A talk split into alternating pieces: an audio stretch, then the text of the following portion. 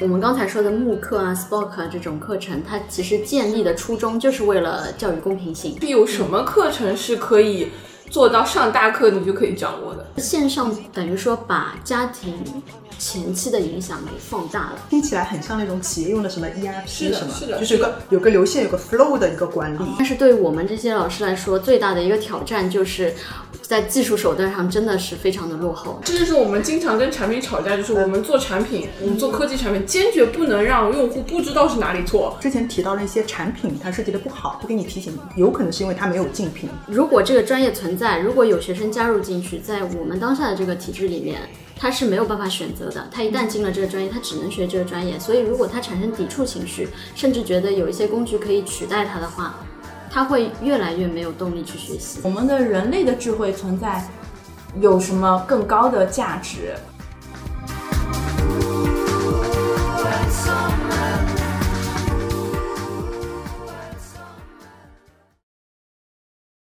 一二三，噔噔噔噔噔噔噔！大家好，欢迎来到瞎玩，这是一档没事就想瞎聊着玩的播客节目，我是默默。我是大头，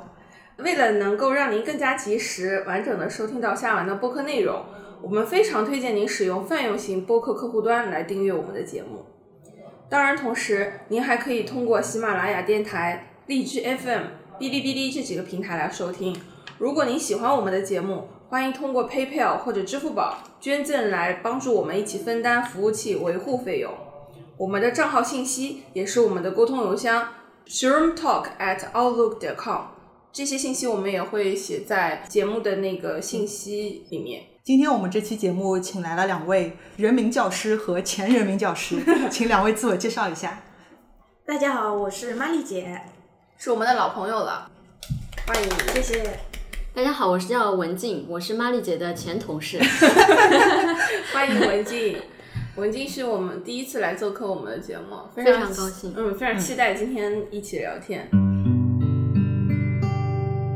今天我们要聊的话题是跟网课相关的，因为这个新冠肺炎爆发以来，很多学生没有办法返校，老师也没有办法去学校，所以网课这个形式就突然就走红了。然后大家如果关注这个网课的话，可以看到很多网上剪出来那种网课车祸合集，有非非常非常多搞笑的合集。那是因为呃，可能有些老师也第一次接触这种网络直播授课的形式，学对学生来说也是非常新鲜的，所以有一个适应的过程。但这个过程非常好笑，就比如说有的老师在家里录猫啊狗啊就跳上来了。或者我记得有一个山东大汉的老师，就大家好，我是大家亲爱的数学老师。然后录着录着，呃然后他的太太在旁边说：“哎呀，你不要练了，就是练来学这样。”老师：“我是直播呢，直播呢。” 就有好多这样的非常意外的事情。我我还看到过一个，也是一个大汉老师，就是可能已经六十五六十岁了，就是长得非常人民教师，就是非常威严，但是他不小心开了美颜，脸上就是粉扑扑，然后超可爱的 对，超可爱，是。前一阵子就是一名非常网红的高中地中海发型的一位嗯，老对对，师。是的，是的，是的。他他嗯上课的这个方式，还有就是受学生喜爱的程度是很高的，只不过就是恰好碰到这个他完全不熟悉的这种技术问题，所以就导致了他就是不仅是开网那个美颜嘛，美颜十级，还磨皮十级，脸上的皱纹，还有头顶的头发好像更加稀疏了。包括还有好多学生给那个钉钉这个软件打一星。钉钉本来是个企业软件，但在这个过程当中被用来做上网课的软件，因为它其实比如说很多签到、作业和直播的功能开发的很好，然后很多学生因为一直受到钉钉的催促和摧残，去怒打一星，下面写好评，太棒了，流畅，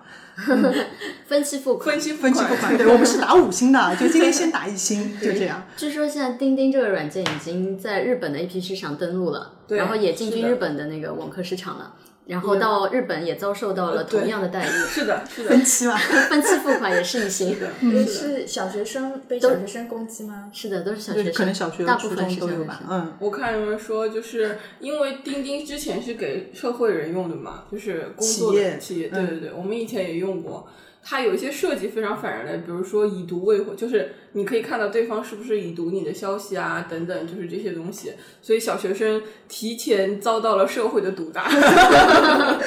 就是让你们知道在工作当中被人不停的催促和监控是什么感觉。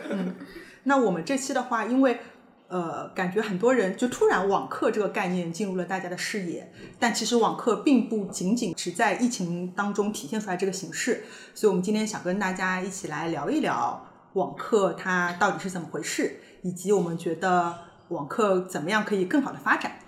其实网课在这波疫情里面只是一个爆发式的发展，其实它早期就已经出现了，可能在一二年左右，其实在国外就已经开始走红了。嗯，是的。然后呢，这个呃网课呢，其实主要是分成两种形式吧，一种是 MOOC，就是我们知道的慕课，就是中文直接就是音译过来对就慕课慕课，然后英文就是 MOOC，然后还有一种形式呢，可能知道的人稍微少一点，但是是一个相对应的概念，就是 SPOC，就是 S S P O C，没有 K，对，没有，这是一个这位是粉丝。这是一个来自英语英语老师的执着。然后这两种呢，其实如果把它翻，就是把它的那个英文的缩写全部写出来，可能对大家来说更能理解，直观的理解它的定义。就是 MOOC，它的意思是 Massive Open Online 这个 Course course，然后 SPOC 是 Small Private Online Course，也就是一个是那对，是上就是相对于是受众人群比较广泛，还有一种是比较小规模的，有限制，有限定的人数的，还有一种是公，就是 MOOC 呢是公开的，然后另外一个就是 SPOC 呢是这种 Private，private 的有范围的，所以呢，这其实这两种应用，就就是这两种形式应用的范围还是比较的，嗯嗯，就是有区别的。就 MOOC 呢，其实相对而言，因为它受众人群比较广嘛，然后它相对而言就是说。嗯，对于观众、对于听众或者观众，他的专业的入门的知识要求比较低，嗯，所以它相对而言针对的是一些知识普及性的或者说理论普及性的课程。是不是像导论一样的？对，就是一个理论导论，然后或者说是比如说像历史，嗯，只讲这种大的条线的，嗯就几几年到几几年发生什么事情，就是老师普及一下。像这样的课程就是比较适合用 MOOC 这种形式，因为它不需要很多的互动，老师只要负责把这些理论疏通，呃，解释清楚就好了。但是呢，在嗯更深入的，嗯更中高阶级的相关专业知识的这个教授上面呢，如果还是用 MOOC 的话，相对而言就不能解决学生个人或者说某一个群体对于某一个知识特定的一些问题。那这个时候就可能需要用到 SPOC 去解决了，就是有限定人数、有限定专业知识背景的，那么老师可以去进行针对性的解答。然后和学生进行讨论，甚至呢，因为它是呃人数相对而言比较少嘛，老师还可以进行一定的评估，也就是说监、监测学生的学习效果。那像我们刚才说，就在疫情期间爆发的这个网课，它是属于 SPOC 这种的。嗯，就是这两种其实是不矛盾，就是是平行的，就是可能对于中小学生来说，用 SPOC 用的是比较多的，嗯嗯，因为他们需要老师进行一定的就是评估、一定的监测吧。然后那个 MOOC 呢，可能是用在高等教育阶段，嗯嗯会比较多。而且呢，它不是大范围的应用，它只是说就是针对于几个通识类教育的课嗯程去这样设置。呃，我觉得是慕课用的比较多的话，呃，是它是非正式的一一种教育，大多数是普及性的课程，像文静讲的。然后我觉我觉得最近比较多的，我感觉到是比较多的，就是它会有一些技术性的一些课程，就是帮助你去呃在你的职业发展上面有一些帮助，比如说。呃，我发现最近有很多一些计算机编程啊，呃，商务类的一些课程，他想要面对的是你想要，比如说进入 IT 行业，但是你没有这个嗯大学的这个学习的背景，你没有没有没有没有进大学，但是你想进这个行业的话，那你可以通过这样的一个方式，其实就有点像以前我们这种像电视大学啊，这种函授课程的形式。嗯、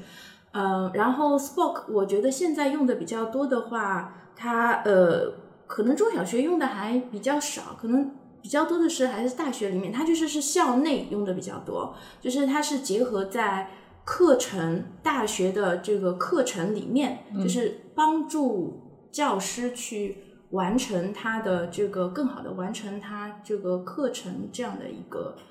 平台吧，我觉得。所以，呃，现在疫情期间用的比较多的应该还是 Spoke。那每个老师肯定用的形式不一样，有的可能只是纯粹的是把，嗯，因为没有办法，我们就是物理上在一起，那么就是只能通过虚拟的这样界面的形式。那么其实他可能没有用太多的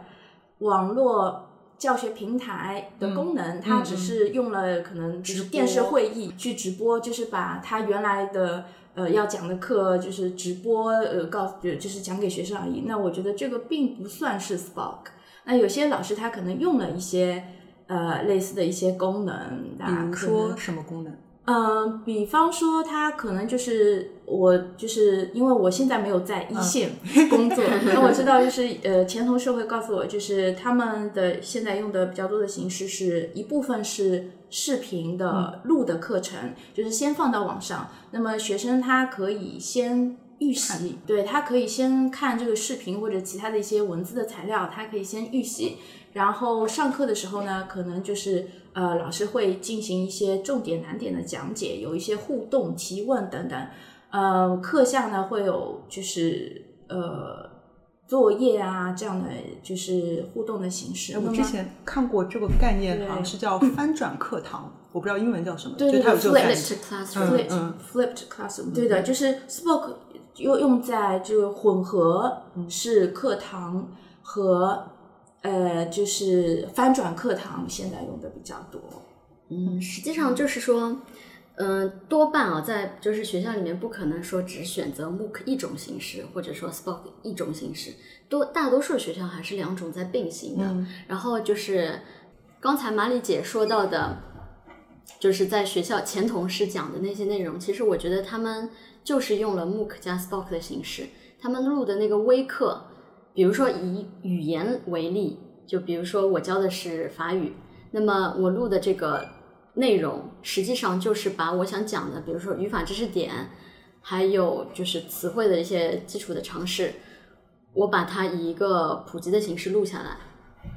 其实它用的这种形式，虽然说它针对的人数比较少，但是它用的形式是 MOOC 的形式，但是在实际直播的时候，它用的是互相交流的这种。Spoke 的形式，嗯，我觉得并不是说不交流就是慕课，呃，交流就是 Spark。我觉得这个，我觉得慕课它，呃，根本上来说，它就是非限定人数，然后大规模的这样的一个课程。Spark，我觉得就是，呃，我觉得混合式的一概念应该是线上线下混合这样的概念，嗯。而不是慕课应该是纯线上这样的一个。慕课和那个 Spoke 都是纯线上的，但是慕课就是是大规模，比如说，比如说就是对不限定人数，不限定你的呃背景。对，其实没有什么准入门槛。对对，因为我记得我原来用过那个 Coursera 去学，比如说 Python 这种编程的。比如说我没有变成背景，然后对我来说没有什么要求，我只要浏览器可以打开视频，然后它它也不用。我我就刚刚大家聊的时候，我也很疑惑，因为我之前用 Coursera，我就觉得有一些课程它是有要求，但是不是强行要求。比如说我我我我在上面学过一些算法课程，它就会要求你最好是懂 C 加加，他就会建议基础你懂 C 加加，你再来看这个。如果你不懂 C 加加，你你可以上，但是我告诉你，你可能学这个东西非常困难。呃，我他不是完全面对就是零基础，你完全都不会的人。是的，就是他的他的他的普及性是也是不是说真的是小白就可以上的课程，我他只是按照课程内容来分的。对我最近发现，就是因为我想呃了解一下那个嗯计算机编程的一些呃，然后我就看了一下 Future Learn，它是英国的一个平台。然后它上面 Coursera 应该也是类似的，就是，嗯，它会有一系列的课程，嗯，进阶的，对，比如说我是小白，我就上了一个菜鸟级别的一个课程，它就是玩玩游戏，呃，让我能够了解就是它的一个原理概念是什么。然后它还有后面进阶的课程，那么它的进阶课程的要求就是你最好。有过前面的前面对第一集、第二集的。现在 Coursera，因为我前段时间还在看，它推出了类似那种像 Career Path 一样，就是你如果想成为一个像我们叫算法工程师，你要学这个学位，你就按理说，它应该是有一些建议门槛在的。因为我觉得它的开放性不是在你的能力上，而是在技术上，对对就是就科科技技术这一方面是是而且开放的。对，而且刚刚我就还是有点疑惑，就是两个的分类，因为我觉得慕课。慕课这种形式，我觉得有时候也是能有互动的，比如说它比较比较好的社区氛围，就是对吧？大家这个课后面有什么问题可以查看，一下我们学了编程之后，每课其实有作业，你不会做这个作业，会有人教你，会有人讨论，会有人怎么样然后会有一些留的作业，比如说你两周之内把这个作业做完，然后看能不能是跑成运行成功之类的，我觉得它也捎带着一种就是不那么直接的互动的感觉。我就之不是说完全没有互动，是说它没有计时的，啊不像那种 private 的，它它就是就是它的反馈速度比较快。嗯，对对可能可能它就是反馈啊，包括你的互动也是比较开放的环境的，就是大家都可以参与到这个讨论当中来。它是一个群学习群体之间的讨论，就是不是跟老就不一定师之间的老师会互动。一对一或者怎么样我之前是就是上过呃，就是一些课程，它是就是也像默默讲的，它有很多互动，它互动的形式是，比如说你讨论一个问题。呃，还有有一个作业是写论文，嗯、那他这个怎么来评价呢？就是一个是呃互相评价，学生之间互相评价，对对对，嗯，还有呢，他还有很多助教，嗯，对，因为教授自己他不可能完成那么多，对的。就像我们平时大学里面，呃，上课的话，他也分就是 lecture，就是教授他可能会面对很多的学生去讲一个知识性的一个一个课，然后呢，会有很多助教去帮学生进行讨论，还有就就是呃那个评分，呃评评写你写的作业等等，就是其实我觉得它还是传统的一个模式的，在这个网上的延伸。嗯、我和我就是这这昨天也做了一点点功课，然后查了一下，就是呃，慕课现在有很多很多不同的形式，它有一些就是完全是呃老师和学生在这个学习的过程中一起学习、一起改进、一起就是探讨问题这样的形式，也是有非传统于呃，就是我们这种大学里面的这种老师讲课啊，然后这样反馈的这样的形式。还有我看到的，我觉得非常感兴趣的是，呃，因为它是有这种社区的这种互联网这种连接的网络的这样的一个作用，就有一个老师他是。就是讲一个关于女女性主义的一个课程，然后他就呼吁呃其他大学的老师一起参加，然后他就是这个课就变成我记得是有十五所大学的教授，然后一起参加，他们的背景都不一样。这个课程是女性主义与科技，然后就是呃，可能每个老师会参与一点，然后学生也会参与，就是呃，整个课程是非常互动进，就是它是一个过程型的，而不是说我把课程设计好了，然后把内容就放上去，然后接下来就学生自己去学习啊。就感那我觉得这个这个课程它不是它不是一个课程，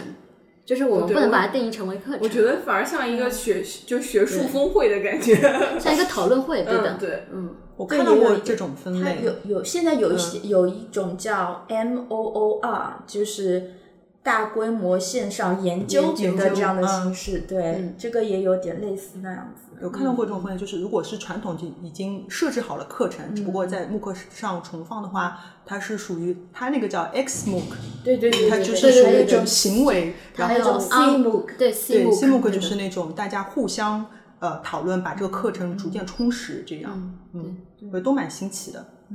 我觉得就是分类蛮蛮多蛮细的，但是也不是有非常非常明显的界限。就是一个课程，它其实也可以是这样，也可以是那样的，对，肯定是混合对，很多种形式。对可以结合在一起。就是比如说也有大规模，但是也有讨论，也也会怎么怎么样的，就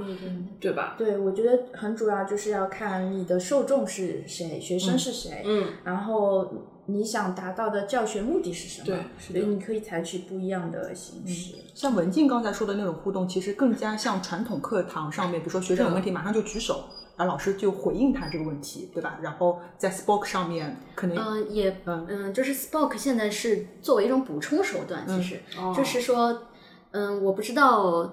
英国是不是这种模式啊？就是我在法国上学的时候，他们的课程其实跟我们现在讨论的这个慕课非常非常像，只不过从线上只是是落实到线下落实到线下而已。它有两个课程，一个叫 Google 的 Conference，就是。英语直译就是 conference class，、就是说老师是在讲一个 conference，就是在讲一个讲座，就是它它它有好几个意思，conference 在法语里面，其中一个就是讲座。老师讲座的话就是知识普及性课程，然后我们一个教室有两百多个人，然后大家都在教室里面听，嗯，然后这个课程，比如说我学的是法国历史，然后这个课程上面老师讲的，他他就不停的讲，我不停的记笔记，然后他还有一个配套课程，它叫讨论课，啊，但是它的名字也叫法国历史。然后这个讨论课呢，就有点像 Spoke，、就是呃一个二十个人甚至更少的人数的课程，老师针对于就是我前一课里面讲的普及知识，他提出一个点，让所有这二十个人。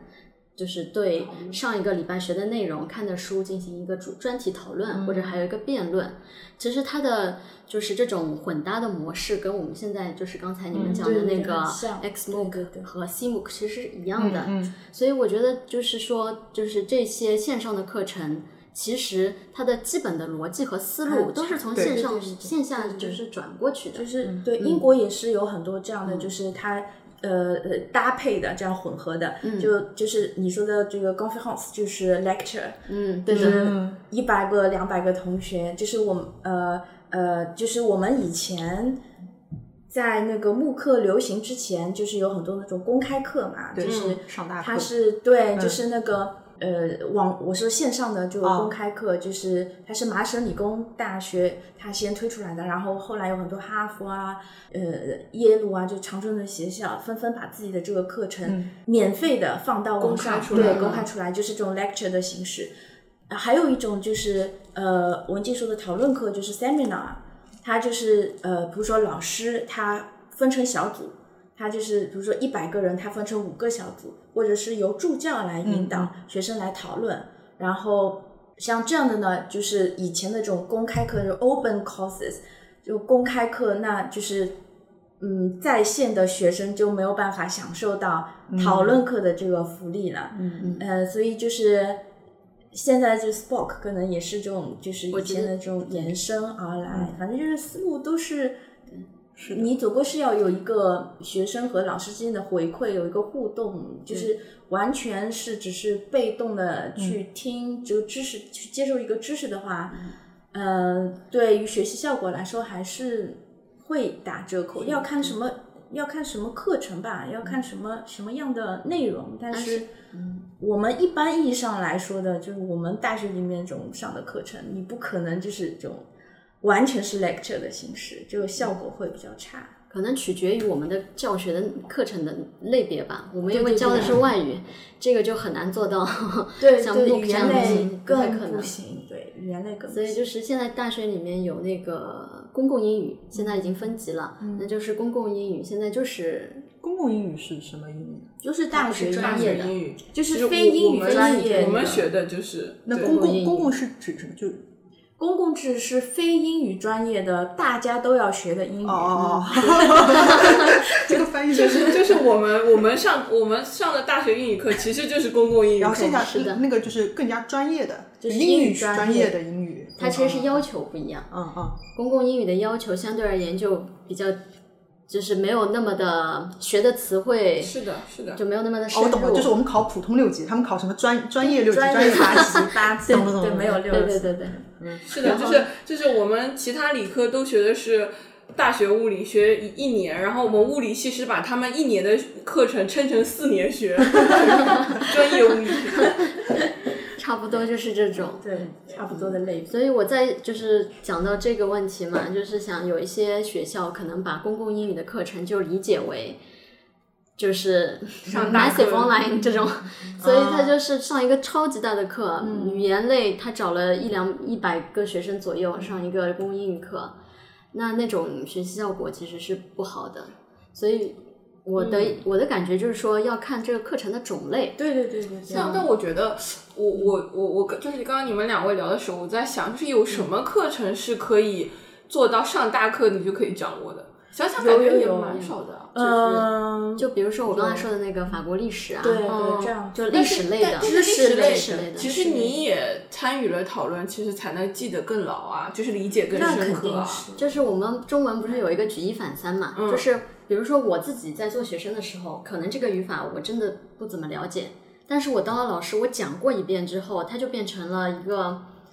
非常根深蒂固的。对还有就是我对它有新的理解。是的就我把语法理解为一种逻辑，是的而不是把它单纯的理解为一个工具了。是的所以就是我觉得，嗯，就是讨论课的意义就在于你自己要去转述一遍。是的，所以我觉得讨论就是我我感觉 绝大多数的学科都是肯定是你有过练习、有过讨论之后，你才能肯更深的理解。对对对，如果你是真的想掌握一个专业或者课程的话，肯定是有讨论课或者作业或者配套的。你如果只是光听，我认为不能够很快很深入的掌握。你除非就是听着玩玩，就是我不是真的，我只是想随便了解一下，对对对对那么可以有，就所是以只有大课的这种这种配置。所以就是像我觉得这种公开课还有慕课，就是适合于好多人，就是他非常充满好奇，对然后我了解一下只是大概去了解一下，对嗯一个，所以我就记得那时候还是能高高等教育 Coursera 不一样。Coursera 他统计过，就是完成过嗯全部课程的比例大概只有百分之二到七，大概就很少。很多人可能就是抱着兴趣，然后听了前两节课。对的，对的就是这种是这样的这种慕课的，就是结课率就非常非常低的，嗯对，差不多就是它它的那个准入门槛这样的一低个，就是说它入学率很高，嗯但是 辍学率也很高。对对，毕业率超过百分之九十。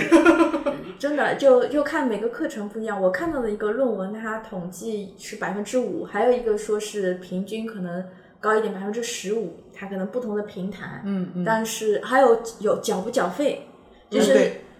对，就是交费的话，它完成率会高一点；嗯不交费的话就超低。因为交费本来就是一个门槛嘛，就是你肯定会选你想去的，而且是有钱交的这些人才能够交费。而且还有就就像我这样的，我就也不说只有，但是如果我是交了钱去上这个课的话，我就会更有动力，因为我觉得交了的学费不能浪费，就是 出于这种目的。那就是我们刚刚聊了挺多，就是关于网课的分类啊、内容啊，包括这些。接下来我们聊聊就是两位园丁和曾经当过园丁的人，就是人民教师人民教师是就是觉得网课的授课就是效果怎么样，效率、效果嗯，这方面，然后包括你们会觉得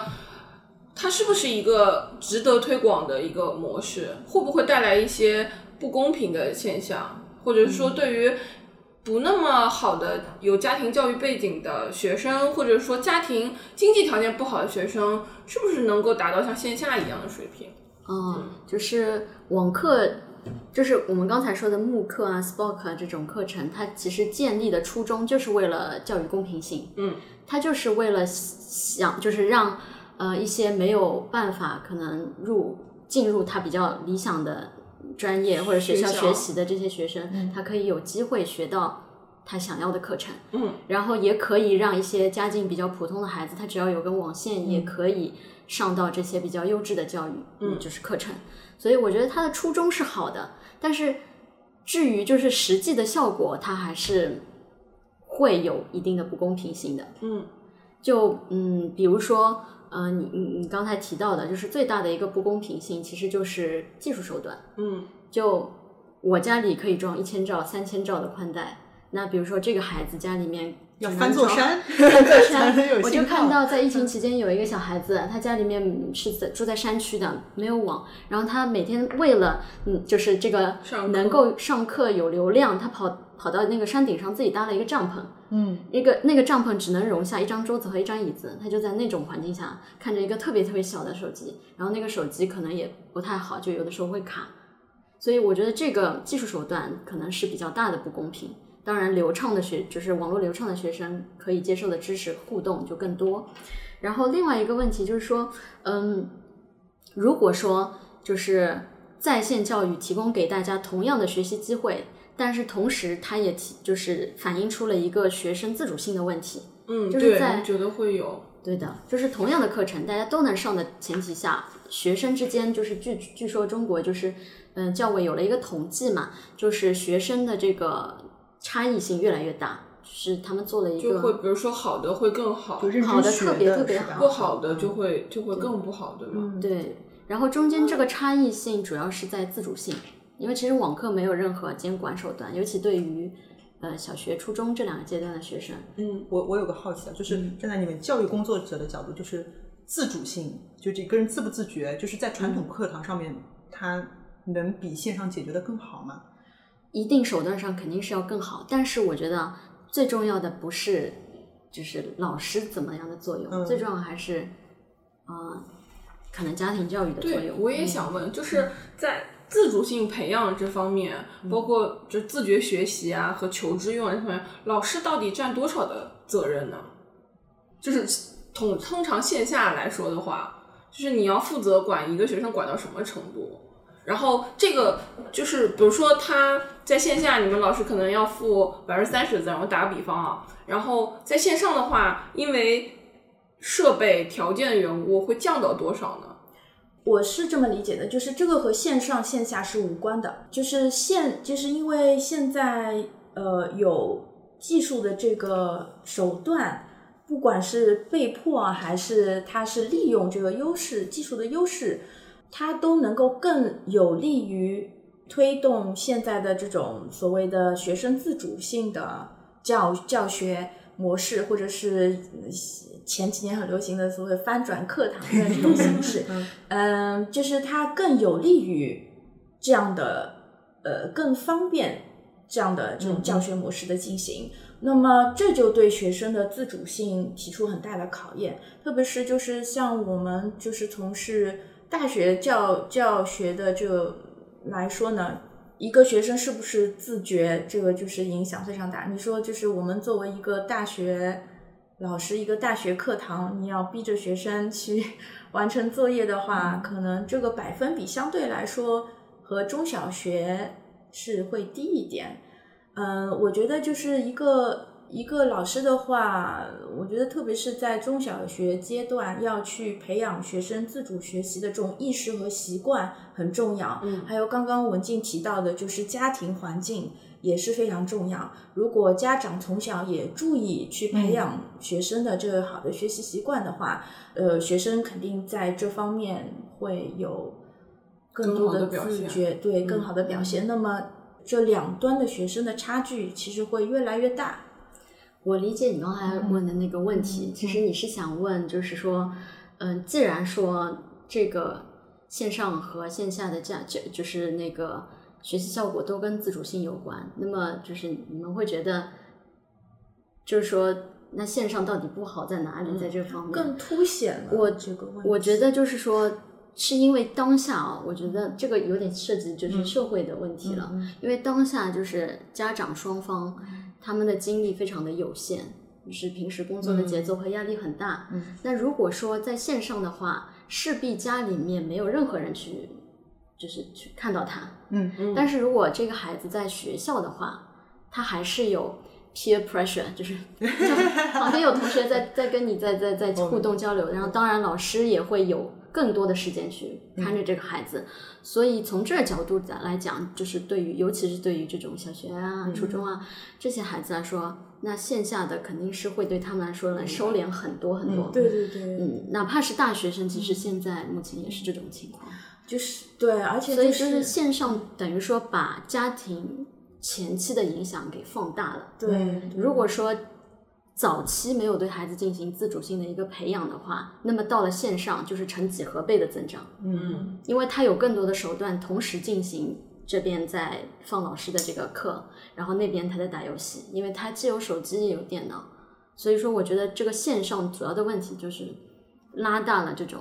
对放大了放大了家庭教育的这种差距的背家庭教育。真的很重要，因为前两天我碰到一个小侄子，他就是今年九月要读小学一年级的这个大小，嗯，然后他爸妈就是就是那种会扔给他 iPad，但嗯是他们知道就是不能让他纯打游戏，所以给他上面装了很多学习的软件引导，但还是就是纯粹扔给他。嗯对，一个是这个小朋友并不并不知道这个学习软件在问他什么问题，就瞎点点对了就 OK。对，然后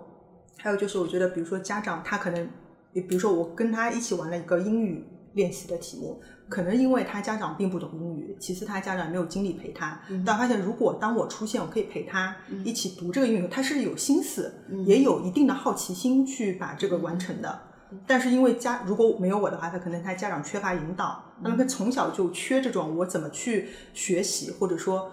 呃，我的关键关键点是想说，很多家长是缺乏开发好奇心的这个步骤的，嗯，只是说啊你要学，你要赶紧把这个学好，对。并没有引导。好奇心其实一定程度上就会影，就是会影响到你求知的这个欲望的，因为你只有好奇心，你其实求知欲望会会会往上走的。嗯，对，我就想到就是之前提，嗯，就是大家会讨论一个文化资本的这个问题，嗯就是如果我家庭条件好，然后父母可能从小就是呃引导我看书，什么有的是去看歌剧什么的，可能就是我的呃就是文化资本就会比较高。如果我出生于就是比较所谓文化资本比较低的，其实和经济是有相当大的关系。那我可能接触到的这样的一个文化资源上有限啊，而且很重要就是可能对学习习惯还有好奇心等等这样的一个培养是非常缺乏的。嗯，家长可能也非常忙于工作，或者是他也没有这个意识去培养学生。那我觉得在数字时代，这个问题好像更凸显了。非常明显。啊、就虽然就是就是把这个好多资源是在网上可以、学生可以看到，小朋友可以看到，但是就反而会拉大这样的一个差距，感觉。嗯，是的，嗯而且就像你刚才举的那个例子，你陪小孩子在软件上面学习英语，嗯，我觉得这是一个很好的例子，因为我一直在思考这个问题。其实说技术手段是可以让就是大家有公平的获取资源的渠道，但是我觉得最大的不公平是这些其实也是一个工具，就是这工具需要有人来指导你使用。有有正确的方向使用，它才会变成有利的方向。它对工具你要就像人用那个某一个铲子什么的，刀啊什么的，对就一样的就是所以说，这个如果说将来是数字化时代的话，其实对于家长的要求会更高。嗯就家长陪孩子的时间的要求会比线下的教育要高很多。说到陪伴，就像刚才马丽姐说，比如说，嗯，家庭条件更好的人送他去听音乐会、听歌剧。我之前就碰到过，在上交那边，就是比如说爷爷奶奶、爸爸妈妈，他们是情愿自己站在外面，然后给孩子买一张票，让孩子自己进去听，但是没有陪伴，我不知道这个效果怎么样。我还碰到过一次是听那个大提琴独奏，爸爸呃妈妈和小孩一起进去，但是妈妈那时候全程玩手机，很多啊，然后跟就是小孩你听啊，你认真听，快点听，好好看，这个张票很贵的，快点听。我不知道，就是就虽然给了他创造这样的条件，但不知道我就引导和教育方面我我就我刚刚你说一半，我就想到这个，因为我经常遇到，因为我常常会去看芭蕾舞剧，很多很多就是因为是小孩子学芭蕾，所以妈妈爸爸带着小孩子去看。那因为我每次。啊，又透露了我是一个穷鬼的事实。我每次都坐在山上，然后买最便宜的票，然后很多家长就是因为要买三个人，可能就是也负担不起或者怎么样，也会坐在后面。那就是爸爸妈妈就是咬牙再怎么样也让小孩进场，自己和小孩一起进场，然后他们就会在旁边玩手机，小孩子也不太坐得住，有的时候因为有些嗯，有些芭蕾舞很慢，然后也不是那么振奋人心或者怎么样的，小孩子就有点坐立不安，也会被妈妈说。我也看到过好多坐着看啊，就是坐着看啊。但我想你也没有领略到，就是这个事情有多美好，对吧？我嗯，对。我经常碰到的是，就是我去看一个剧或者看一个演出，就是它就是呃，并不适合小朋友，嗯。那、可能它的名字很像儿童剧，呃，比如说就是有有的家长会带小朋友去看那个男版的《天鹅湖 》，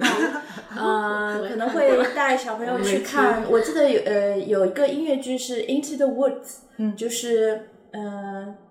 我不知道中文它后来是怎么翻的，就是反正是中文版，它是那个呃桑德哈姆的一个音乐剧，它是非常颠覆小朋友的儿呃，就是这种童话的这种一个一个音乐剧，其实它是很成人向的，也不是说有黄暴的情节，但是它非常颠覆我们以前理解的这种童话的故事。然后就有很多小朋友在那里，我觉得天哪，这太少儿不宜了。就是很多类似的就是，甚至有一些真的很少儿不宜的情节的，然后就是家长莫名其妙就把小朋友带过来，因为他们没有先去了解，他们也不想去了解，他们可能也没有很兴很很大的兴趣去看这个演出，只不过是带小朋友之前就是 那个电影，就是另外的话题了，就是 插一句，另嗯那个之前看那个电影《红海行动》的时候，就是正好贺岁片，我去看的时候，电影院里非常非常小朋友，然后看了一半，它其实是很残忍很残忍，就是战标签战争，然后血流，然后被炸成一半的尸体，然后看到一半就是少儿不宜的。对，就是家长连挡住小孩的，因为全都是炮弹、枪战，你知道吗？小孩挡挡不住，看了一半，好多人就是带着小孩离场，对，哦确实很冲击。我觉得这个应更应该告诉，因为很多成人也受不了。就我妈看到一半都啊，对，那这个和就是中国电影没有分就没有分级关系然后我觉得很多，我看了很多演出，就是，呃，有些他会就是告知，提前告知这个其实少儿不宜哦，嗯呃，但是有些呢，他可能就像我看的那个 Into Into the Woods，他其实并不适合小朋友，但是可能小朋友好赚钱，他有心想把这有个市场，宣传成这样对对，包装成童话的这样的一个，还是是反童话。所以还是就是我觉得还是就是小孩子他，嗯、就是现在小孩子你看起来很成熟，就我之前也因为有一个项目什么的要教，就是十几岁的孩子吧，看起来一个比一个成熟，但其实他们对于就是这个世界的认知还是小孩子的认知。比较单薄，比较单薄，然后即便是这十几岁的小小孩子在看一些艺术作品的时候，还是需要有大大人去解释的。嗯嗯，所以就是当中，其实你不可能雇一个老师，艺术老师专门跟着你全程陪同你这个少儿的艺术发展，这只能陪靠家长了。那么这时候就是教育主要的不公平，我觉得还是落到家庭教育上。那如果这个家长他本身就是一个热爱艺术的，嗯，有比较多的兴趣爱好的，那他跟小孩子解释的时候，就可以引起小孩的兴趣。如果我是一个完全不懂的人，我跟他完全就，就是我跟他讲的东西，小孩子听不进。那么像这样的教育是无效的。那像这样的话，就是这个孩子可能长大以后，对于很多东西的兴趣爱好就是非常缺乏的。嗯，那他的生活中少了很多乐趣，我是这样觉得。所以回过来说，就是为什么我们觉得，呃，当线上教育资源越来越多的时候，反而会加剧这种不公平，是因为教育一个人，他本身成本就是大的，不管你的时间、精力、经济成本，它都是大的。对。那么，呃，有些，比如说，当这些达不到要求的时候，你的成本不够，达不到这些要求的时候，然后又有同样的资源铺给你，那必然是成本投入更多的人，他更容易获取、吸收这些资源。是的，而没有得到足够陪伴和教育引导的人，就不太能获取，所以它的差距被拉大。嗯，是是的。我想岔开来讲一个、另外一个话题，嗯就是呃，我在想，就是之前在新冠之前，因为我呃自己在呃从事教学工作的时候，我也尝试了，就是利用一些网络教学平台，呃，去帮助我完成我的这个课程。呃，我想讲，就是我们之前呃提到的 Spoke，呃和这个 MOOC 它的这些平台之外，还有就是呃一种教学的平台是虚拟学习环境 VLE (Virtual Learning Environment)。呃，就是国外用的比较多的有什么 Blackboard、Moodle 什么。然后国内我们之前用的是超星。哪两个字啊超星？呃，超级的星星。superstar。哈哈哈。他好像英文就翻成 superstar。嗯，就是我之前就。多年前，多年前在英国读书的时候呢，比如说我们作业啊什么全部在网上提交，然后老师会每个星期呢会把那个呃我们要预习的材料都放到网上，呃，他的课程信息都在就是这个平台上面，所以就是呃它是辅助于课程的。辅助于就是线下课程的这样的一个平台，呃，然后我回到国内之后呢，就觉得很不适应，就刚进入这个呃，就是学校工作的时候，呃，我们就没有这个平台去分享给学生分享资源，然后那个时候比较流行，就是去用一个呃一开一个邮箱。公共邮箱，然后把密码告诉，就是把密码告诉学生，就是大家一起用这个邮箱。对的，然后包括我们就是工作也有对用这样的，很长一段时间。对对对，然后突然有人把密码改掉了，就很就很迷惑，对的。对，就是非常不方便。呃，但是然后也也是我们因为我们早期没有没有那时候不用网盘，然后那个时候也没有对微网信，，我觉得对，但是网盘、微信它毕竟是一个私人的这样的一个呃群吗？那为什么不给学生群发邮件呢？就是把这个资料发到每个人的邮件里因为就是比如说我们要发一些超大附件，有一些学生的邮箱是接受不了的。啊，就很就比较麻烦嘛。对嗯对，嗯，呃，而且以前我们是没有学校的邮箱的，以前我们呃有最近几年我们才有一个呃 学校邮箱，就相当于工作邮箱。对嗯嗯对对，就是现在很方便。比如说，我可以就是建立一个群，比如说这个班级我建立一个邮件群，嗯这样去发。嗯以前你还有一个手动手动，有的人是比如说幺六三，有的人是 Hotmail，有的人是什么？对嗯，就是我印象，我们我之前也用过一段时间，就是公共邮箱那会儿，也不一定是每个人都有邮箱的，就是很早期的时候，就是电子邮箱邮件可能没有那么普及，就是我可能没有注哎，册。我进学校进大学的时候，他就按照学号还是什么，就自动你自动有一个的。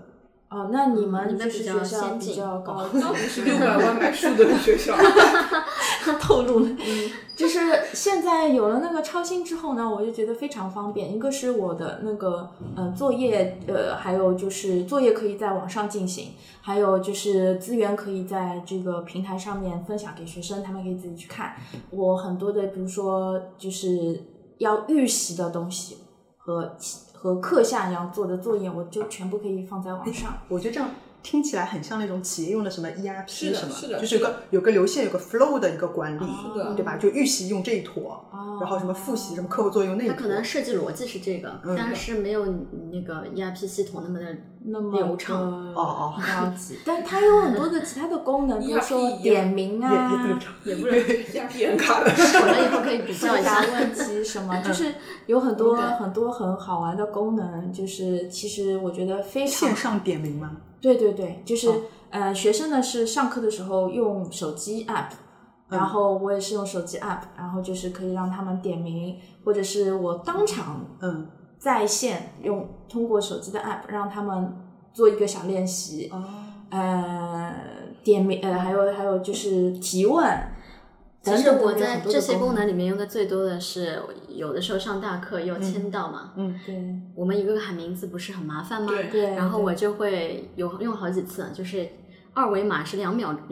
呃，对三十秒跳一个，十秒钟失效。对哦，就赶紧扫。对，如果当时不在就算哦就不在。对对对然后还有一种是，嗯，就是地点签到，就是你必须就是我的定位 GPS 定位在这个教室里面。以前还能在别的同学帮忙喊到，现在你怎么对，现在喊不了。钉钉其实有这个功能，就是可以在线打卡，就是不是在线打卡，定位打卡。嗯但是因为太好作弊了，特别是对于我们科技公司来说，科技公司我们以前前同事的前东家，就是一定要在公司附近，他们就自己搭了一个 VPN 搭到公司的电脑上，就 IP 用公司电脑的 IP 的手机模拟器打卡。对，就对于学生来说，可能就是学生比较好对付，就是他一定我们这部分要对学生听众，对打码。就是我呃，比如说我上课上就是上了二十分钟，啊、学生可能就会啊走神。走神了，那我马上好，现在做个练习，当场发练习，然后我就会设计一些，比如说呃选择题，那么它就是电脑可以，就是它这个系统是可以自动去评分，只要是客观题，它可以自动去评分，然后我当场就可以，比如说我说设置十分钟，你十分钟不提交的话，你就不能提交了。然后十分钟之后当场就可以知道答案，那当场就可以反馈，我就看出来有多少同学这道题答对了，那道题答错了，我就立即可以看出来我前二十分钟讲的内容学生消化的对，这还挺怎么样，就大概可以了解一下。那么对学生来说也是，呃呃，我我我 呃呃要要呃我要做可能你的学生细菌没有这么多，还在睡觉。对，就嗯是嗯他不能就是这么放心的睡觉了，是这样子。嗯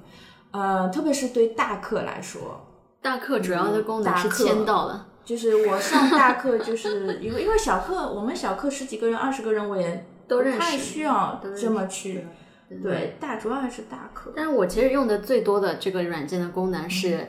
随机抽查一个同学，因为我们这种语言班级人数比较少，每个人我都认识。如果真的要我随机抽，我没有办法随机抽啊，因为每个人我都认识。这个功能然后这个功能我经常用，就是就是按一个类似于骰子一样的功能，对对对对，对 随机随机点名。嗯，然后呢，就是这个时候他们就会比较的紧张。嗯，对，我们以前都是看老师的眼神跟谁接触了。对对对对，老师，下面我点个同学来回答，大家低头拒绝眼神接触。现在我就是用骰子。对这个非常好所。以从这个刚刚两个老师跟我们聊到的这个这个情况来说，其实线上的这些上课还是有方便的地方，就是有方便老师，有方便同学的地方。很多对，就是我是在想这个问题，就是很多老师呢，其实之前并不知道他就是线上平台有那么多好的优势，嗯，他可能之前没有使用过，或者呢他觉得哎呀这个电脑技术我对我来说很难，嗯就没有去接触。那么这次疫情呢，就是大家逼着大家要去使用这些平台，要去使用这些技术手段，那么可能会使老师发现它的一些好处。我我比较乐观的一个呃猜测呢，可能就是呃这次疫情过后呢，可能就是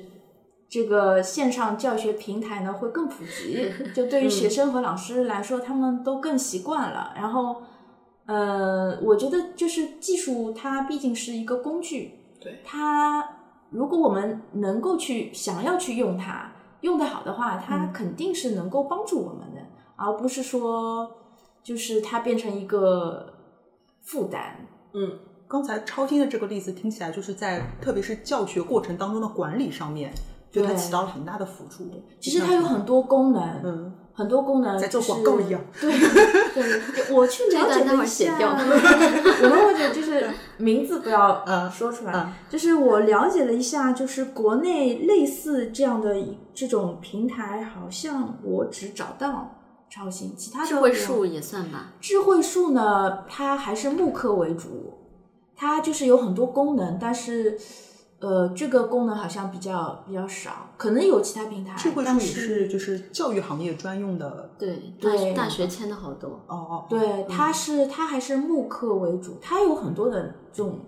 很厉害的地方，它会就是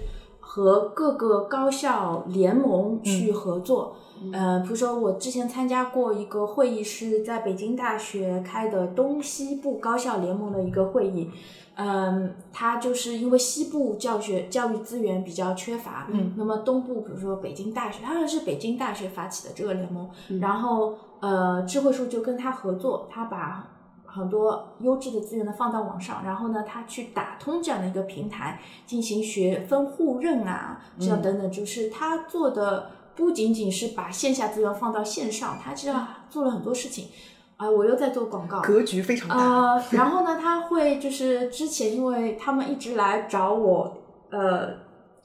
呃，呃，就是想要跟我们合作，比如说就是把我们的一些课程放到线上，他会帮助我们去设计进行课程设计，然后去拍摄视频，然后进行一些技术上的一些操作。对他还会就是，其实现在好多这种线上的课程呢，他是想要呃，就是大家很多高校的老师呢，就是去挤破头想要去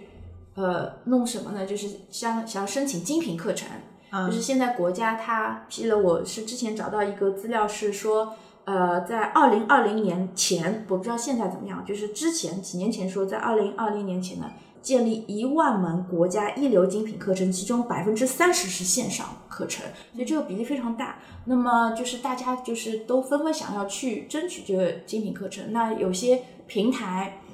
他就去帮助老师去建这个精品课程，嗯，呃，还有呢，他会，呃，我呃，就是呃，他会比如说就是有一些硬件方面的，就是比如说现在有很多这种智慧课堂，他就是把这个教室啊设计成非常高端的，有呃这种好呃很多投影啊，它还可以就是跟呃另外一个课堂进行在线的联动，就是计时的在线的联动。比如说，呃，我这个学校有两个校区，然后我这个校区的学生想要听另外一个校区老师的讲课，那么他就可以立即就是即时的，嗯，把老师投影到这个教室来，然后学生可以跟老师互动，这个班级的学生和可以和另另一个校区的学生互动，等等等等，就是感觉以后还可以全息投影的，这个就突然发现了五 G 的新用途。可能以后会对，就是它包括有很多的很多功能我也不太了解，就是它需要硬件方面要很多建设，其实投入很多钱，那么它也可以帮批帮你去建设等等。所以，所以 Money 姐是我认识的文科老师里面最 IT 的一个老师，所以他会非非常非常支持这种就是技术，就是信息技术手段在这个上面的发展。对，我就是属于那种典型的文科老师，本来保守这个也也我不是保守派，但是我这个方面触觉比较弱，所以我讲一下，就是作为一个文科老师的心声 就像 Money 姐她做一个 PPT，或者她用一个新的就是不是 PPT，你之前用的一个软件就对的，就是像那个，我就弄了很久很久，我才能流畅的做出一个。对我来说，这个真是太煎熬了。就是可能我已经算是文科老师里面中等上游的水平了，但是我还是觉得很累。哦，但是还是很乐于接受，就我乐于学，对，但是我觉得很累。告诉你一个好消息，现在 PPT 可以达到 Prezi 的效果了。就是我要打把 PPT 做到 Prezi 的效果，我可能要花再多的精力 对我来说太难了。所以我觉得文科老师心声就是这次的疫情网课，我觉得是个好东西，就将来肯定也会普及的，肯定会发展的。但是对于我们这些老师来说，最大的一个挑战就是在技术手段上真的是非常的落后，就是哪怕我懂，但是我做起来要花费非常。大的这个精力和时间，而现在因为疫情关系就很紧张，那么就对于很多老师来说就是赶鸭子上架，然后一天内可能完成了别人一个月做的事情，就对他来说精神压力是很大的，对老所以我来说是个挑战，对很大的挑战，挑战。有你就对之前像我们就是节目开头说很多那种车祸合集啊什么的，其实都是因为老师也不太适应。但是要你立刻投入，才会出现这样的问题。你看现在其实已经不太说哪个老师在网上又出丑了，变成什么，对，就现在老师都慢慢习惯了，对因为这次就是真的是赶鸭子上架，一下子其实像这些这些平台也并不那么合适，就是对现在就是疫情期间需求的这样的一种教学方式。对。其实用的很多的是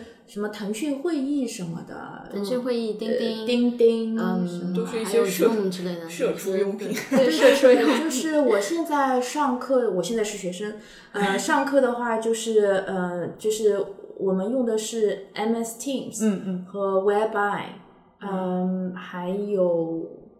嗯，就之类的 Zoom 也我们 Zoom 对，就是呃之类的这样的，嗯，但是对于我来说，我遇到的很大的一个就是网络连接的问题，就是经常同学老师在那里讲话，然后我就听不太清。还有可就是对对，就是这个这个呃，对老师来说，它也是一个很大的挑战。就是对我我现在老师来说，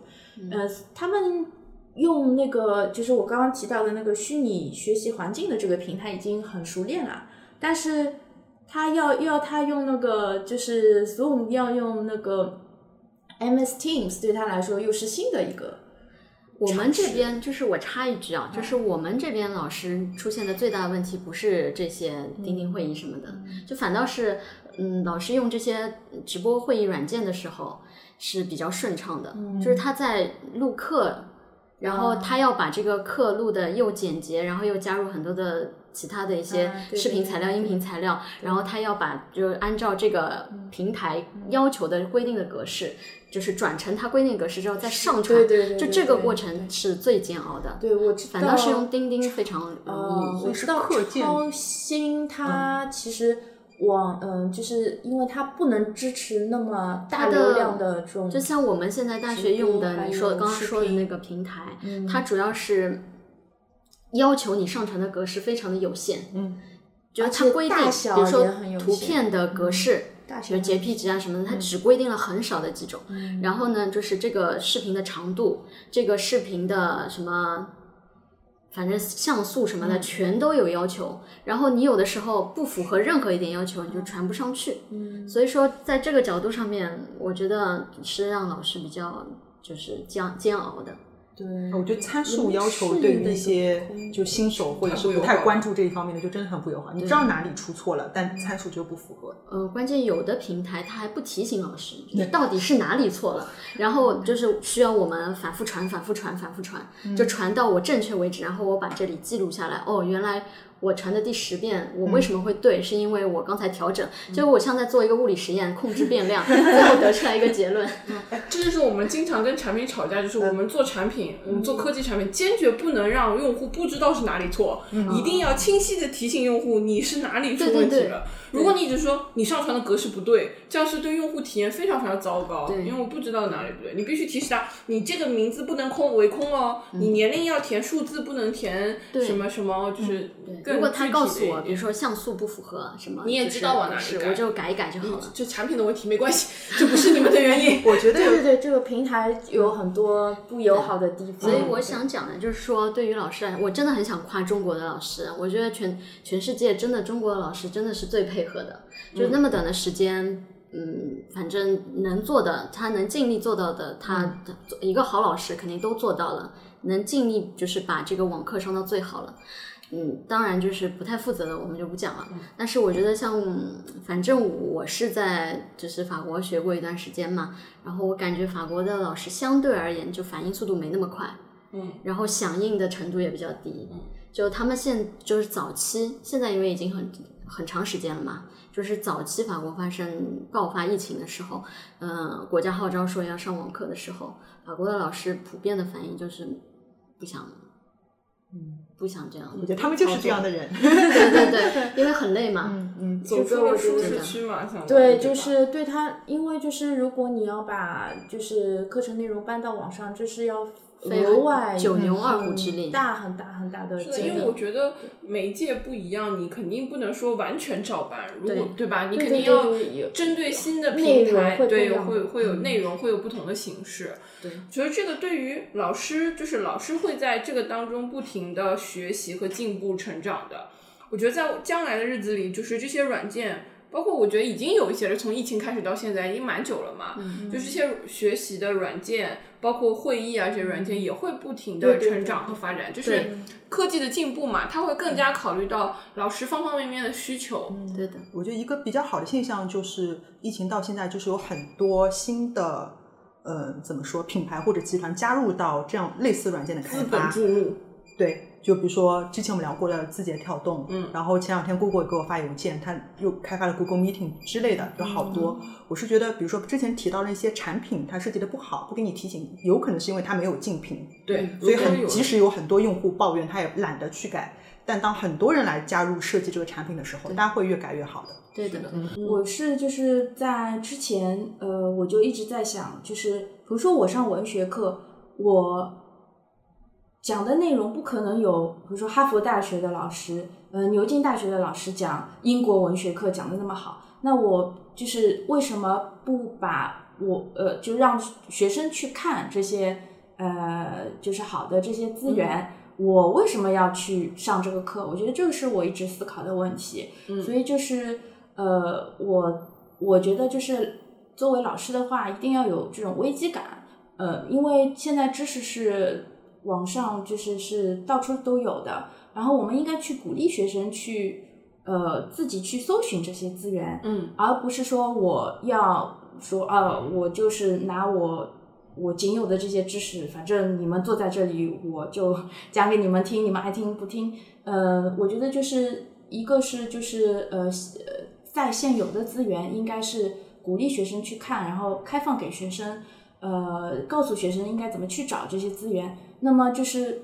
我为什么非要在这个时间、在这个地点和学生在一起去上这个课呢？嗯，就那我一定要达到我们在一起能够达到的目的，就非得我们非得我们在一起这个时间、这个在一起地点能够达到的东西，我在在线下来做。嗯，那么这个就是呃，比如说一些我上课讲重点难点啊，一些互动啊，还有一些比如说学生的一些 presentation 啊，就等等，那我可能。才放在线下来做。那线上的话，我要把嗯一些知识点啊、先期放到网上，然后我的一些能够呃评价的东西放到线下，呃就是就是课后的线上的这个这个互动。那么嗯，这个当然是对老师是工作量是很大很大的一个额外的一个付出，对学生来讲也是的。学生就是嗯，以前我我也看过一些，就听听一些会议啊什么，就是嗯，就是去尝试这些 Spoke 或者是这样的混合式教学的老师都说，呃，就是做一个学生调查嘛，就是学生满意度里面最差的就是抱怨学作业实在太多了，而且他们会花更多的时间，然后对学生的自觉性也是要求非常高。那么就自觉的同学他会学习效果非常好，不自觉的同学他就是呃差距就更大。就更明显。，对对，但我觉得就是通过这个疫情之之后呢，我就是希望美好的愿景是老师和同学都应该去反思这个问题。既然有线上这个平台，有这样的手段，为什么我们要在一起，在这个时间，在这个地点？嗯，就是我现在因为是在学戏剧，然后对于就是学戏剧来说，特别是我是学理论的，呃，就研究理论的，然后呃，我好多同学是就是呃表演 practice 为主的，那他们就是现在意识到，我们真的非得在一起才能去合作、去创造这样的一个戏剧。如果是在线的话，它是可能会创造出另外的东西，但是完全不一样。嗯，哎我觉得这个好像以前电影就有一段时间电影行业整体都很衰弱，然后直到《阿凡达》的出现，嗯，因为大家会觉得，哎，我在家里如果我有足够好的家庭影院的话，为什么要去电影院？对对，所以它逼迫技术再次更新，嗯。包括呃 Adobe，哎，不叫杜比，嗯杜比声，就杜比声 和 IMAX 这些技术在提升上去了，你不得不踏入电影院去现场体验的时候，嗯，我觉得这个问题是类似的，互相会推进，嗯就是嗯一方面科技会感觉老师们 就是学习新的技术，适应新的环境，然后根据新的这种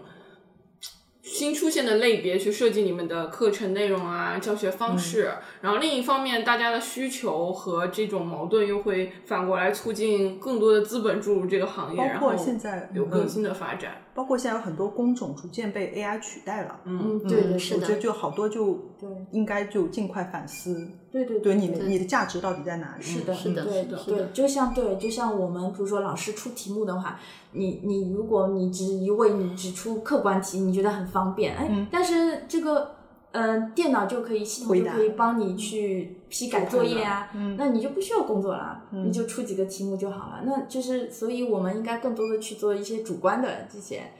嗯嗯，所以问题的回答。我想到一个别的问题，因为这个是，嗯，语言的，就是现在学语言专业的学生的一个困境，因为将来可以用 AI 代替翻译嘛，对，就是对代代替但还是不一样的。对我们现在觉得是不一样，但但是以后科技会会发展的，对，就是就是我我因为看接触过一些翻译机，嗯嗯，那么就是早期的时候真的非常差，就是它对于英语和中文的转换可能是比较先进的啊，就是小语种的转换，就是转换率非常低。但是近期我听到的、我看到的一些搜索到就好一些了，可能将来会越来越好，但是它也有一定局限性啊，比如说一些创造性的对，可就是专业是不行的。但是我觉得我们现在学生学语言的学生，他有一个困境，就是因为看到了有这些人工智能设备的出现，他就会质问自己，就是为什么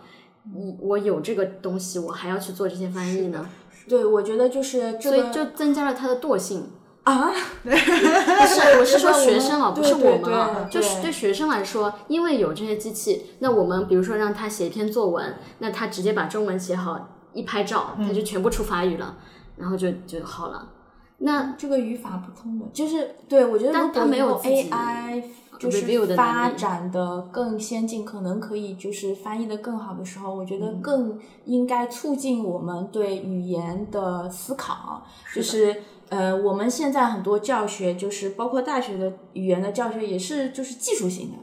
就是就是其实在做就是翻译机器的这样的一个但是我也培养想就培养，也但是我想讲就们要有其他的就是我想推荐一篇文章，嗯就是嗯。就是呃，Susan Bassnett 写的一篇文章，以前我们课文里面有的叫 Cultural Encounters，、他就讨讨论一个问题，就是嗯，他就要呃倡议英语国家英语母语的人去学外语，因为他说如果我们不学外语的话，我们不能理解其他国家的文化，那就会产生很多的问题。所以就是语言和文化是非常相关的。嗯、就是 AI，我觉得它应该在近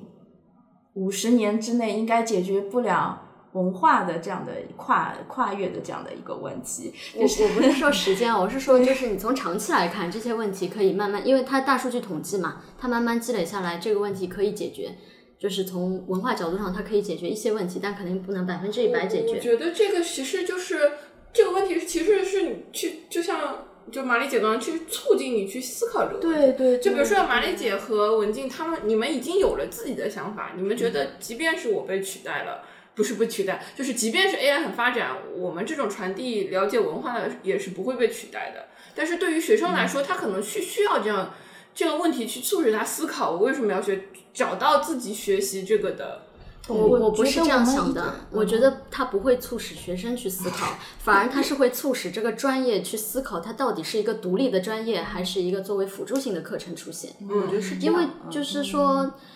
如果这个专业存在，如果有学生加入进去，在我们当下的这个体制里面，他是没有办法选择的。他一旦进了这个专业，他只能学这个专业。所以，如果他产生抵触情绪，甚至觉得有一些工具可以取代他的话，他会越来越没有动力去学习。这个问题，其实，在艺术行业很早就出现了，就是画画。嗯因为现在大多数画画都可以用电脑取代，或者有工具、电子工具，但是我们的美院还是在教大家徒手画。我的意思是说，就是刚才马丽姐提到的关于文化的这个问题，其实如果你没有语言基础，就像你说的这个素描的，就是画徒手画的问题一样，如果你没有基础的这个语言知识的功底的话，你没有更加没有办法去了解文化背后的含义了。是的，所以说，对于学生来说，有 AI 这样，他知道有这样的一个工具，如果他本身没有学习的兴趣和欲望的话，语言专业这个东西，他他进了这个语言专业的话，对他来说是挺这个会不会最后看，比如说语言这个专业这个系他自己设立的目的？因为如果比如说你作为一个即将高考的学生，他可能并没有对前途设想的这么清楚。但你告诉他，比如说以后未呃未来 AI 已经很发达，它完全可以代替翻译这个工作，那么学习语言作为工具性的目的就已经消失了。如果你只希望达到翻译理解意思，你就用 AI。那如果我这个语言系告诉大家，呃，是说你通过学习语言可以了解另外一种文化以及语言背后的逻辑。我觉得除了文化还有逻辑，就是表达思维的逻辑。你想了解这种，你可以来学我们的语言。这个语言其呃不是但是啊，就是语言其实不是第一个遇到这个学科啊。对啊你想想数学，就很多计算器早就可以替代口算这种，我们为什么还是要从对吧？就是还有就刚刚说思维的培养啊，然后逻辑上的思考啊，等等等等，就是它其实是多方面的，不仅仅是这样说，不仅仅是作为工具来利用的。就数学我们一样遇到过这个对，问题。我觉得就是大家好像我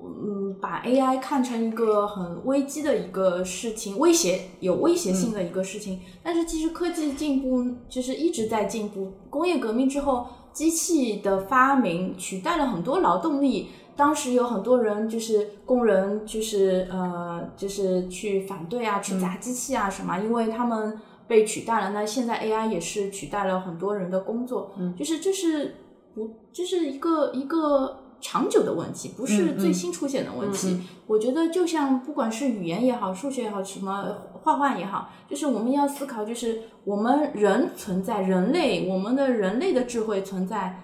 有什么更高的价值？嗯我如果我的工作可以被 AI AI 取代的话，如果我比如说我是就像我们上课一样，我我上课的内容可以完全用有有更好的替代的话，我让同学去上个慕课或者什么，就是我我存在的意义是什么？我我肯定要就是要促使我去变得更高级，是的，那当然，从我们老师角度肯定是所以我们要鼓励学生也去进，就是去不是我的角度，不是说我我不要进步，这这肯定是促使我们本行业的人进步的。但是我觉得对于学生来说，就要考虑清楚这个问题。就是对于学生来说，如果他首先进入这个专业的目的本来就是，或者说他进入这个专业原来没有任何初衷的话，那他就可以放弃这个专业，就可以不用再继续那学这个就是专业了。太多了，就是现在 AI 真 AI 就是可以取代我我上次看了一个写诗写歌对，吧写诗写歌写写创造性的写剧本但，是现在的就是这些行业的人，真的全都是学这个专业的人吗？并不是啊。所以我的意思是说，真正感兴趣的人，或者说真正喜欢这个专业的人，他可以去选择这个。我觉得学习这个东西，像我觉得在大学当中学习，我一贯认为是你现在觉得不感兴趣，不代表是真的不热爱，就是你喜欢和不喜欢，可能都是因为你不够了解，所以也不能断言断然说我现在看着对他没兴趣就可以不用学了。嗯，我是是不用基于就是现在外语专业的学生实在是人数太多了，去看的，就是有很多嗯，确实嗯，并不是真的想要学的，嗯就不是冲着这个专业来学的人去看的。我觉得根本上不是 AI 的问题，是就是根本上是他们自己学习动力，还有我们可能课程设置这个教学的呃培养目标 等等，就是各方面的问题。AI 只是可能小小小小的原因当中之一而已。不仅仅是语言专业的问题，如果没有 AI，其实你也有会觉很多其他得的对大家也想不清楚以后我要对做什他们么的。好多学生就是不想学，他就是懒惰，你怎么办？怎么感觉在说我？有被针对到了。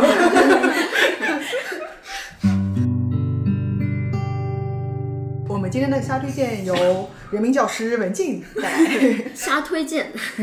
就是嗯，我推荐一些刚才就是大家不是都提到了一些平台嘛，就是说嗯比较好的有 Coursera，嗯我不知道这样读对不对，是 Coursera 还是 Coursera？好像一般都 Coursera 我们就拼一下吧。啊，没关系，没关系，会就是这个平台。，对的。然后还有 Udacity，这个也是挺好的。这两个呢是比较综合性的，就是全世界各就是全世界的比较优质的就是课程都有的。然后有就是中国呢，我要推荐几个我觉得比较有质量的，一个是中国大学 MOOC，嗯嗯，然后还有一个是万研社 Unipus，它有自己的就是外语的这个慕课平台。它叫中国高校外语慕课平台。对的，所以就。专门是外语，就外语类的就是外语文化、外语语言，然后嗯，就是那个你能想到的有的语言，它上面都有。对，它是北京外国语大学外研社发起，对然后很多外国语学校一起参加的。提问是面向公众免费开放的吗？疫情期间是免费的，但是疫情过后，嗯，有一些课程是要收费的。然后，